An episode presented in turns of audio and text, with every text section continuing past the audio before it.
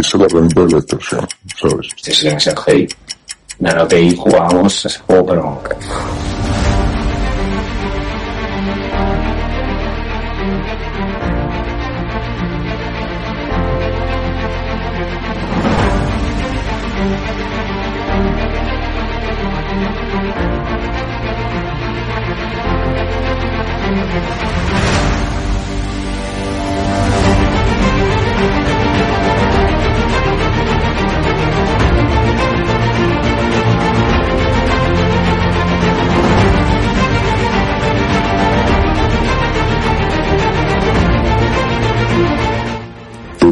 un dale una lechecita y yo poquito a poco pues aprendí a hacerlo.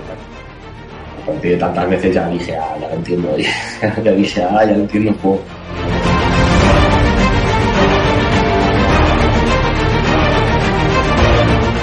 A mí me decían a mí muchas veces, vamos, da esta empresa, dale. Yo sacaba artículo, pa, pa, pa, para. Y para. Pero una extorsión de cojones, ¿no? Y no se, y no se ellos, güey. No, contra todo. Al final, los de esos shows son madriles, tío. Y es que les importan las noticias por los accionistas.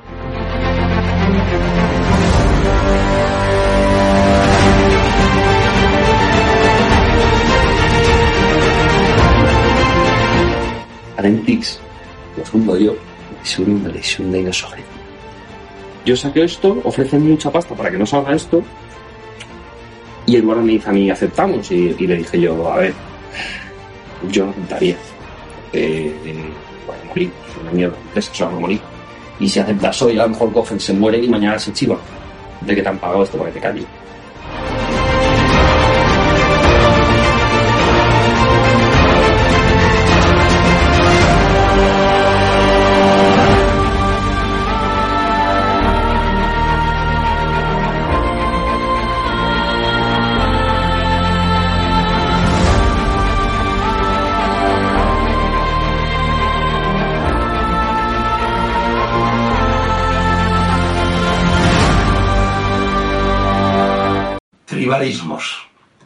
Los españoles siempre están hablando de España. Y yo el primero.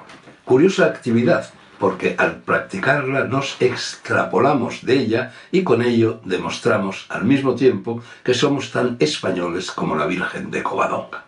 Todos recurrimos una y otra vez al latiguillo absurdo de en este país, cuando lo lógico sería decir en nuestro país. Esa expresión también es muy curiosa. No se recurre a ella en ninguna otra nación. El polígrafo alemán Karl Fossler, que nos estudió a fondo, decía que los españoles somos hispanocéntricos. O sea, que siempre estamos dando vueltas alrededor de nuestro ombligo y que rara vez mostramos interés por lo que sucede allende nuestras fronteras. Ya Alfonso X el Sabio, al dar curso historiográfico a su loor de España, empezó con esa vaina. He pasado buena parte de mi vida residiendo en otros países, Italia, Japón, Senegal, Marruecos, Jordania, Kenia, Tailandia, Camboya, Francia, y en todos ellos he visto cómo los expatriados españoles tendían a formar guetos, se relacionaban solo entre sí y limitaban a lo imprescindible el trato con los vernáculos. Será nuestra herencia judía. Todos somos un poco o un mucho sefardíes. Uno de los libros más relevantes en la ingente obra de Ortega se titula España invertebrada. La falta de vertebración de este país a la que su libro alude nada tiene que ver con lo que aquí expongo, pero cierto es que somos una nación invertebrada a más no poder, como se pone de manifiesto en ese monstruo del doctor Moró que es el Estado de las autonomías. Yo atribuyo nuestra falta de vertebración al tribalismo imperante desde tiempo inmemorial en esta descoyuntada península. Siempre se ha dicho, con inequívoca razón, que África empieza en los Pirineos, por más que los lechuguinos, petimetres, pisaverdes, botarates y covachuelistas de la Unión Europea se nieguen a reparar en ello. Y África, del Magreb para abajo, es un continente tribal, Los vecinos de las naciones surgidas en él tras el parto con forceps de la descolonización no se sienten miembros de ellas, sino forofos de sus respectivas tribus que están a su vez en pie de guerras intestinas. Algo similar, aunque sin lanzas, ni machetes, ni redobles de tambor, sucede en nuestras cortes y en nuestras aldeas. Berlanga lo retrató muy bien. Villanueva de arriba, Villanueva de abajo. No hay Villorrio en España donde no haya Montescos y Capuletos. Se acercan ahora las elecciones andaluzas y ya han aparecido en su cartografía varias formaciones políticas de índole abiertamente campanilista. Los franceses, más finos, dirían chauvinista. Algo similar sucedió en las recientes elecciones de Castilla y León. No seré yo quien descalifique el derecho a la defensa propia de lo que ha dado en llamarse España vaciada.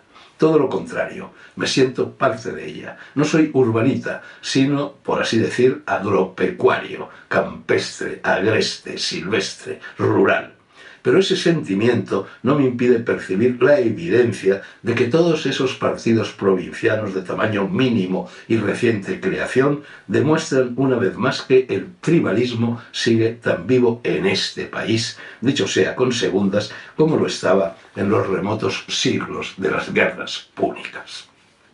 Nos dicen que el voto de esos partidos va a ser determinante, y es posible que lo sea. Miren las mangas y capirotes para las que ha servido el de Teruel. Pero en su filosofía hay una contradicción de base. Recurren todos ellos a la democracia, y al hacerlo olvidan que la democracia es un sistema político y que la política, como su nombre indica, es asunto de la polis y no del agro.